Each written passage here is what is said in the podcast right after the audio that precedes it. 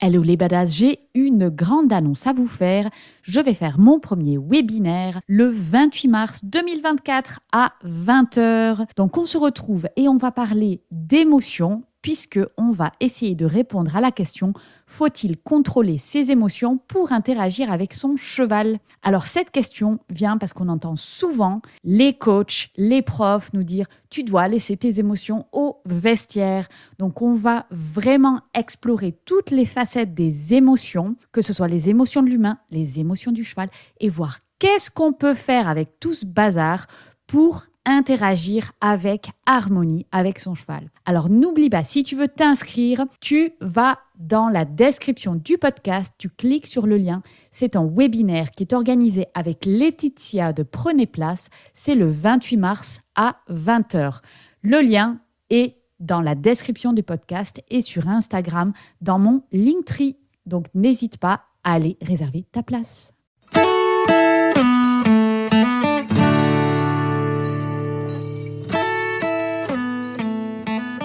Hello à tous et bienvenue sur Vie ta meilleure vie. Je suis Fanny Butler et je vous invite dans ce podcast à découvrir des outils et clés pour vivre votre meilleure vie.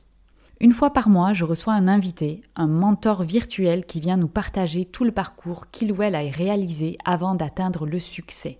Nous explorons les challenges rencontrés et le mindset qu'il a fallu développer pour atteindre sa meilleure vie. Si vous aimez ce podcast, vous pouvez donner une note 5 étoiles sur votre plateforme d'écoute, laisser un commentaire ou bien si vous avez des questions, nous contacter. Nous nous ferons plaisir d'y répondre. Bonne écoute Dans cet épisode, je vais répondre aux questions de Nadège. Alors Nadège m'a envoyé plusieurs questions. La première, c'est par rapport à un épisode de QA où une personne me demandait ben, comment c'est possible dans le domaine sur lequel je veux travailler, qui est euh, les ressources humaines, comment est-ce que je peux faire plus d'argent? Puisque dans le salariat pur et dur, ça ne me permet pas d'avoir un niveau financier que je veux. Et donc j'avais répondu à cette question comme étant il faut sortir un petit peu de, du cadre qu'on connaît, du cadre salarial, et on peut tout à fait avoir une activité dans ce même domaine à côté en tant qu'indépendant, qui, qui peut être par exemple de faire des formations ou faire du coaching. Et donc la question, c'était, mais finalement, est-ce qu'on va pas tous se retrouver à faire de la formation et est-ce qu'on n'est pas un petit peu bloqué dans un système pyramidal? Là, le seul moyen de faire plus d'argent, c'est en réalité de donner des formations. Donc la réponse est non, évidemment. Ce n'est pas le seul moyen. Alors pourquoi euh, je conseillais de faire de la formation? Parce qu'en fait, la formation, c'est un moyen de monétiser une compétence qu'on a déjà.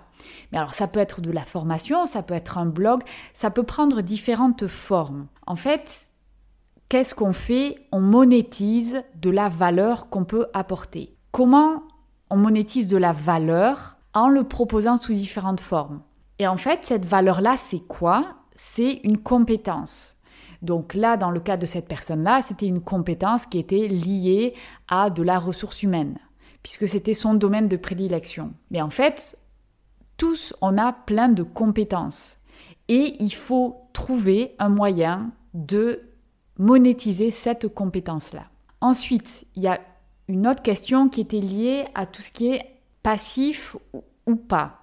Donc je m'explique. Qu'est-ce que c'est recevoir de l'argent de manière passive? Alors par définition, recevoir de l'argent de manière passive, ça veut dire qu'on reçoit de l'argent et on fait strictement rien. Alors moi, je suis de ceux qui ne croient pas du tout que cela existe stricto sensu. Pourquoi? Parce qu'il y a toujours un certain investissement à faire. La passivité de recevoir de l'argent, elle est liée au fait qu'on va décorréler le temps, échanger notre temps avec de l'argent. Ça, c'est la base du salariat. Et donc c'est pour ça que, par exemple, quand on fait une formation, on va investir du temps à créer cette formation et puis ensuite on va la vendre. Donc en fait, on, va pouvoir scaler, on va pouvoir la vendre plusieurs fois. Et c'est en ça qu'en fait on dit ça devient un income passif recevoir de l'argent de manière passive, mais je mets ça entre guillemets, parce qu'on doit quand même investir du temps dedans. On doit investir du temps pour la faire, mais ce temps-là, c'est une fois qu'on l'investit, et ensuite on doit investir du temps pour faire la communication, pour le vendre, pour faire le marketing. Donc c'est en ça que quand j'avais conseillé de faire une formation, c'est parce que c'est un produit facile à réaliser et on le décorelle. On peut tout à fait faire du coaching par exemple, du coaching en étant indépendant.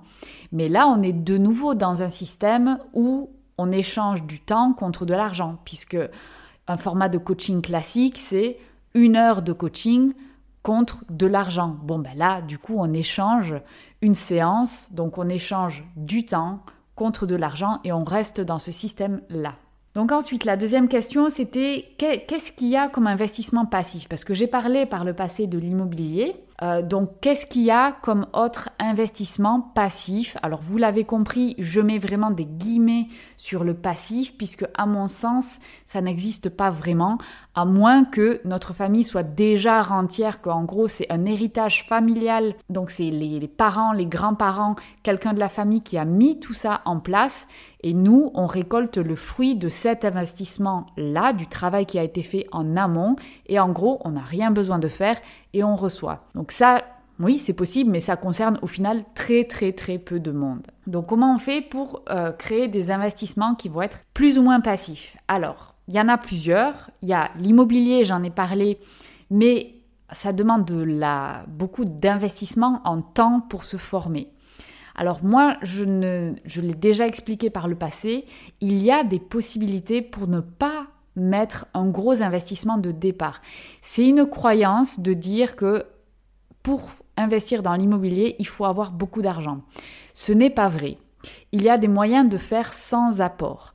Alors évidemment, ça, ça va dépendre des moments. C'est-à-dire que euh, là, dans les cinq dernières années, euh, on avait en France des possibilités de prêts bancaires qui étaient extrêmement intéressants avec des taux très bas et avec des possibilités d'avoir des prêts immobiliers sur 25 ans absolument sans apport. Donc ça, c'était une période qui était tout à fait favorable pour investir dans l'immobilier. À l'heure actuelle, c'est plus difficile. Est-ce que ça veut dire que c'est impossible? Non, ce n'est pas impossible. Il faut faire plein de banques, il faut avoir des bonnes connaissances pour défendre son dossier et tout simplement, il faut bosser dessus. Donc c'est en ça que je dis qu'il faut beaucoup d'investissement en temps puisqu'il faut se former et ensuite il faut aller faire toutes les banques, il faut aller se battre pour essayer d'obtenir des conditions favorables. Donc c'est en ça que pour moi l'investissement immobilier, il y a une barrière à l'entrée forcément, puisqu'il faut faire tout ça pour y arriver de manière euh, à avoir du succès. Donc quels autres investissements passifs existent? On a par exemple des business en ligne. Alors ça de nouveau, hein, c'est plus ou moins passif. Mais on peut par exemple vendre des produits physiques et créer une boutique sur Internet. Euh, donc ça, on n'échange pas du temps contre de l'argent on a beaucoup d'investissement en temps pour créer sa boutique, pour faire le marketing, mais une fois que ça tourne, on peut petit à petit tout déléguer. Et à ce moment-là, on a quelque chose qui est passif, puisqu'on a une boutique qui tourne, qui rapporte de l'argent. Et il faut évidemment avoir un système, un business plan, où on va avoir plus de revenus que de dépenses et comme ça on a un cash flow positif à la fin de chaque mois et une fois que ça tourne, boum, on peut recevoir de l'argent. Mais de la même manière, il y a un investissement en temps et en énergie au départ puisqu'il faut créer et mettre le système en place. On peut aussi faire donc exactement la même idée, à part que c'est pas nous qui créons ou qui faisons un produit physique, mais c'est du dropshipping. Donc c'est quelqu'un d'autre qui fait un produit et nous sommes le revendeur. Donc ça, c'est aussi une possibilité. On peut créer un site d'affiliation. Donc un site d'affiliation, c'est en gros, je vais être le middleman, l'homme au milieu, le revendeur. Donc par exemple, souvent c'est quand, quand, on a fait une formation, on peut euh, parrainer cette formation-là, donc en gros la vendre à quelqu'un d'autre et on reçoit une commission dessus. Alors il y a aussi des sites de sites d'affiliation qui existent où on n'a pas forcément besoin d'avoir fait la formation précédemment. Et alors je parle de formation, mais il y a d'autres choses. On peut tout à fait avoir par exemple des liens d'affiliation pour des produits Amazon, pour, pour des applications ou pour d'autres services qui sont vendus par d'autres personnes. Donc ça, moi, je n'en fais pas à l'heure actuelle, mais euh, il suffit de taper site d'affiliation et regarder comment ça fonctionne. Mais ça, c'est un des business en ligne qu'on peut avoir de manière passive, puisque décorrélé avec le temps qu'on passe dessus, on n'échange pas des heures de travail contre de l'argent. Par contre, il y a un investissement de base à faire avec du temps, avec peut-être un peu d'argent puisqu'il faut créer un site internet et compagnie, mais c'est relativement facile à créer. Ensuite, si on repart en termes d'investissement euh, financier, on a tout ce qui est bourse, on a crypto-monnaie, on a les NFT, on a les actions, obligations et les ETF. Alors, tout ça c'est très bien, mais c'est pareil, il faut avoir de la connaissance, il faut avoir un minimum d'idées de ce qu'on va faire, de sur quoi investir, sur comment on le fait. C'est pas du tout quelque chose qui est facile ou intuitif où il n'y a pas besoin de beaucoup de connaissances. Donc ça, moi je conseille toujours faut faire une formation à la base et ensuite il faut aller voir un gestionnaire de patrimoine. Pourquoi? Et pourquoi j'en parle peu jusqu'à présent? Alors je fais des investissements financiers. J'en fais, mais je suis en train de les mettre en place. Il y en a certains qui sont déjà mis en place et je suis en train d'en mettre en place d'autres sous différentes formes. Pourquoi j'en parle peu? Il y a deux raisons. La première, c'est que je ne suis qu'au début et moi, euh, je ne parle que de réussite quand c'est vraiment, il y a quelques années, euh, que ça tourne et que je peux dire oui, effectivement, c'est une réussite. Il y a vraiment euh, du cash flow positif qui est créé. Si j'ai pas ça, je préfère, euh, enfin voilà, je, suis juste un newbie, euh, je suis un débutant dans l'investissement en bourse et l'investissement financier, donc je ne vais pas conseiller qui que ce soit de faire quoi que ce soit, et je ne le ferai jamais. Voilà, donc il faut aller voir un gestionnaire de patrimoine. Pourquoi? Parce que la situation va dépendre de votre de chaque personne. C'est absolument individuel, puisque ça va dépendre de votre résidence fiscale, où est-ce que vous habitez. Donc toi, dans ton cas, tu es aux US. Euh, je ne sais pas là où tu es résidente fiscale, mais ça, c'est quelque chose qui est important à prendre en compte. Il faut voir quel est ton revenu actuel.